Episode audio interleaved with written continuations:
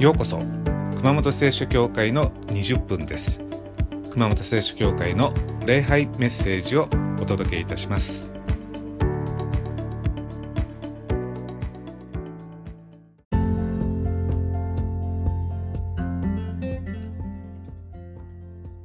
えさて、えー、製品には作り手の意図が込められています何も考えずにですね適当に作った製品なんていうのはないわけですね。まあ、作る人には狙いがあり、え考えがあります。まあ、キリスト教信仰の一丁目一番地は神が私たちを作ったという信仰です。人間は神の作品です。では制作者の意図を知るにはどうすればいいでしょうかそれは人間という作品がどのように作られているかを知ればいいわけです。人間には足があります。じゃあ神はなぜ足を作ったのかそれは私たちに歩いてどっかに行ってほしいからです。手があります。なぜかそれは手を使って作業してほしいからです。なぜ肺があるのか心臓があるのか答えははっきりしています。体の全器官は動くために必要です。つまり人間という作品に込められた神様の願いは私たちが活動することです。私たちが何かやるのが神の御心です。まあ、もちろん怪我したら動けません。病気になったら寝てなきゃいけません。でもリハビリも治療も何かやることの一つです。何かやってる限り私たちは神様の期待に応えてるわけです。洗濯したり掃除したりするのも神の御心です。何かやるために神は手を与え足を与えました。神は私たちに動いて生きてほしいんです。まあ、そういう設計になっているわけです。なぜ口があるのか、なぜ耳があるのか、それはコミュニケーションのためです。では神の意図は何か？神は私たちに誰かと一緒に誰かのために行動してほしいわけです。コミュニケーションを取りながら動いてほしいからえ口と耳を与えてくださいました。1950年代にある実験をいたしました。5人の若者に別々に一軒家を用意しました。そしてその家にはですね、各家には生活に必要な家具は全部揃ってます。まあ、その代わり、テレビも本も電話もないと。要は、何もやることがないわけです。誰とも喋れないわけです。で、1日3度の食事はですね、玄関の前に置いておくと。で、実験をやめたい人は、えー、いつでもやめていいという、まあ、そういう条件ですね。まあ、そうしたところ、まあ、その5人の若者はそれぞれ、えー、家にですね、1人で住んで、実験始めたんですけれども、結果ですね、30分で辞めた人が1人、えー、3人が3日我慢しました。で、最後の1人は、えー、8日でギブアップしたという。つまり、口と耳を使わない生活に人間っていうのは耐えられないんですね。まあ、ちなみに、えー、洞窟で、えー、一人っきりで何日もつか挑戦したフランス人がいました。まあ、アメリカのテキサスに行ってですね、そこの洞窟にこもったんですけれども、まあ、本とレコードをしこたま持ち込みました。で、78日間我慢できました。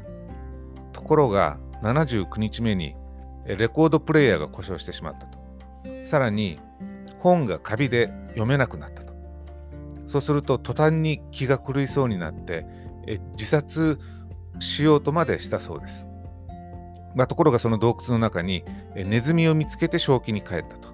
でそのネズミをですね捕まえて友達になろうとしたわけですね。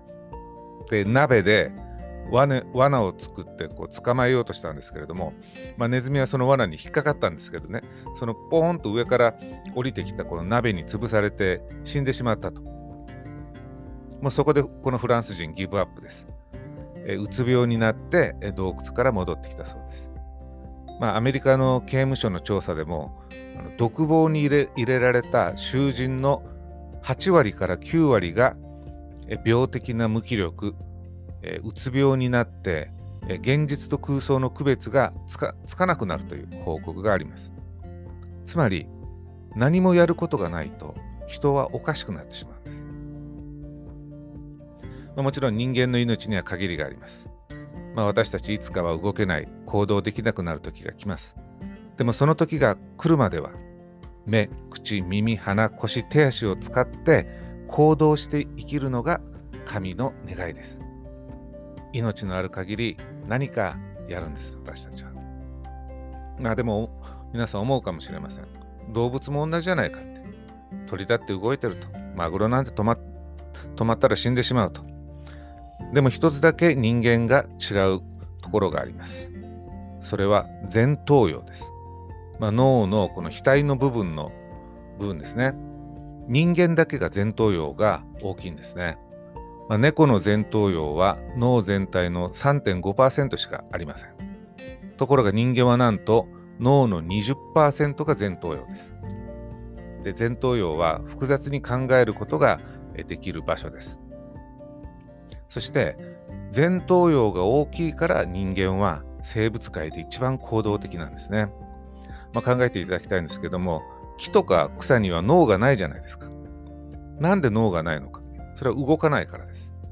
つまり脳は何のためにあるかというと行動をコントロールするためです。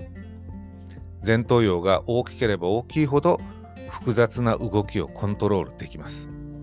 つまり収めることができる。手足をコントロールすることができる。あるいは物をコントロールすることができるわけです。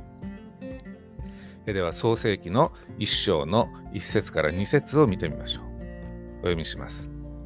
はじめに神は天地を創造された。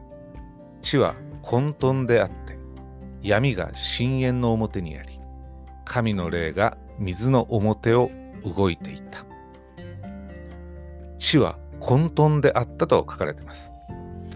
つまり、神が世界を創造される前は、こうゴミ屋敷みたいに血はごちゃごちゃしてたと。こう何の区切りもないと。整理されてないと。つまりちゃんとした形がなかったということです。これが世界の初めの状態です。まあごちゃごちゃに混ざってましたから天もなければ地もないと空もなければ海もないと闇もなければ光もないとさあそこで神はどうしたかまず光と闇を分けました次に空と水を分けました次に陸と海を分けました。次に太陽と月を作って昼と夜を分けました。次に空で生きる鳥、陸で生きる動物、海で生きる魚を分けました。さあ、神様はここで一体何をしているのか。要は物事を区切って整理して形を作っていったんですね。何かを作るというのは形を作るということです。形を作るというのは材料を分けて整理して順番を決めて揃えていく。でそれができるのが前頭葉です。神は人間に一番大きな前頭葉を与えました。神の意図は何なのか。神の意図は私たちが形のない材料から形ある何かを作ることです。まあ形といってもものだけじゃありません。組織を作るのもプログラムを作るのも演奏するのも何かサービスをするのも写真を撮るのも書類を書くのも全部何かを形にしていくことです。さあ、神の天地創造は続きます。創世記の一章の31節そのようにして神はお作りになったすべてのものをご覧になった。見よ、それは非常に良かった。そして創世記2章1節こうして天と地とそのすべての万象が完成された。さあ思い出してください。創世記の一番初め、天地創造の一番最初、一章二節では、地は形がなかったと書かれています。でも、神が天地創造を終えた後、最後は天と地とそのすべての万象が完成された。これが神の活動、神の生き方です。神は行動して形を作ってそして完成する。これが神の行動パターンです。えさて、え天と地が完成する直前に神は人間を作りました。えその記述が、創世記の1章の26節から28節お読みします。そして神は我々に似るように我々の形に人を作ろう。つまり神はご自分に似せて人間を作ったと。そして自分と同じようなことができるように人間を作ったと。まあ、前頭葉が大きいとえこうやったらこうなるとああやったらああなるというのがこう予想できますつまり未来が読めます人間だけが前頭葉のおかげでこうやったらこうなると想像できるわけですねですから人間だけが物事を変えることができます。今こうあるものを違う形に変えることができます。まあ赤ちゃんを見ていただきたいんですけども、まあ、赤ちゃんはですねハイハイして、えー、そこらにあるものを倒したり壊したりしますね。まあ大人から見たらこう赤ちゃん何もわかんないから、えー、そういうことをしてるとこう思ってしまいます。でも赤ちゃんは実は自分の力で物事を変えようとしてるんですね。まあ、例えばあそこにコップが立ってると。でも自分が手で押せば倒れると。立っていたものを横にできると。つまり世界を変えれるんだと。ですから赤ちゃんはこう物を倒すと一人でキャッキャッキャッキャ喜んでます。嬉しいんですね。まあ、その時のこの赤ちゃん語をですね、翻訳するとこうなると思います。お母さんほら見て、僕できたよ。こうだった世界を違う風に変えたよ自分の力で物の形を変えたんだよ。人間というのは赤ちゃんの頃から自分が動かしたいように動かすのが大好きなんです。動かしたいように動かす。作りたいように作る。これが収めるということ。コントロールするということです。そして、え神は言いました。そして彼らに海の魚、空の鳥、家畜、地のすべてのもの、地を這うすべてのものを支配させよう。神は支配できるようにご自分に似せて人間を作られました。支配するというのは治めること、コントロールすることです。よし、人間に生き物を支配させようと。だから人間は牛を見たら畑を耕させ、馬を見たら乗るわけですね。まあ、災害救助犬というのがいるんですけれども、まあ、私たち、この犬の人間の一番倍とも言われる嗅覚で、こう、瓦礫の下の被害者をこう探せると思っています。でも実は違うそうです。こう人間が救助犬を操作する能力が、この発見の7割を占めるって言われてるんですね。犬の嗅覚は3割なんです。結局人間のコントロールする力にかかってるわけです。まあ、ギターの弦とそれをこう弾く押さえる指をコントロールできない時っていうのは音はごちゃごちゃにしか出ません。でも指と弦を収めることができると音に区切りができます。すると音が形になります。そしていい音楽が演奏できるわけです。考えるってことも初めは物事考えるときはいろんな考えがごちゃごちゃしてます。アイデアが生まれるというのはバラバラだった発想がまとまって一つの形ができることです。新しい生活習慣を身につけるのも自分を治めることです。ダイエットするのも体をコントロールすることです。人間はコントロールしているとき、治めることができたときに一番自分の力を感じます。一番充実します。それはそういうふうに神に設計されているからです。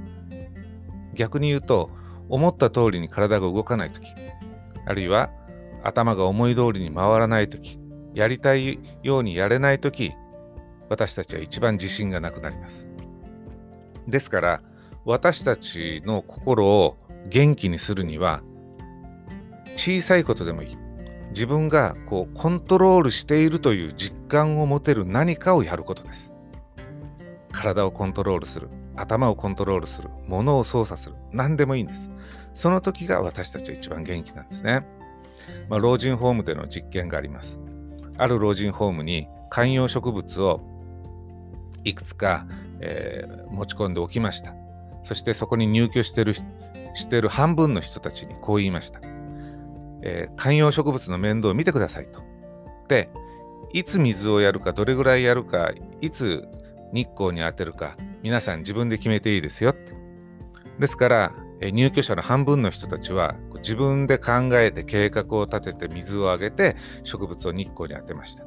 つまり自分の思う通りに植物を育てていったわけです。さあ、もう半分の入居者にはこう言いました。皆さん何もしなくていいですと。まあ、他の人が面倒を見ますと。ですからこの残り半分の人たちはただ人が観葉植物を育ててるのを見るだけでした。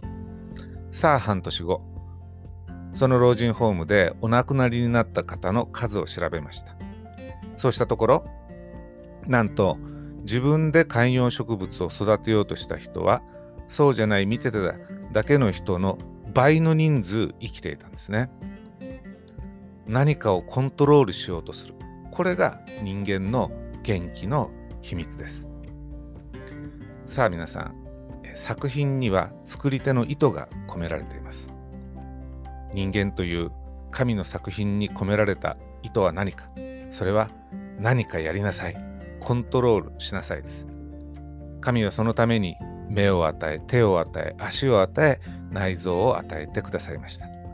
そして大きな前頭葉も与えてくださいました。さあ今、えー、コロナで緊急事態、えー、宣言の期間ですけれども何でもいいです。何かやってコントロールする喜びを味わいましょう。力の限りコントロールです。脳も体もいつか動かなくなるその時まで動かし尽くしてやり尽くして生きていく。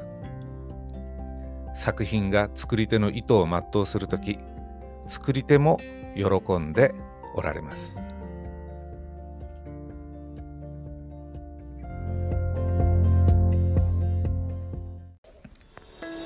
それでは熊本聖書協会の20分はこれまでです。ご視聴ありがとうございました。また来週。